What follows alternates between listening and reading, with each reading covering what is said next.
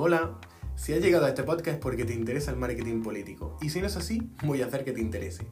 Y para hacerlo te voy a contar una curiosidad. ¿Sabías que el color comunicativo utilizado por cierto partido político nacido en el 15M es el violeta oscuro?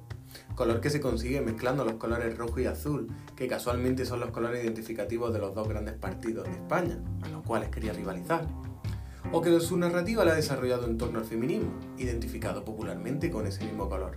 Parece que pueden estar buscando representar algo, ¿no? Como facilitar que el votante identifique a su partido con la lucha y valores de movimiento, o diferenciarse de las narrativas tradicionales de los otros dos partidos.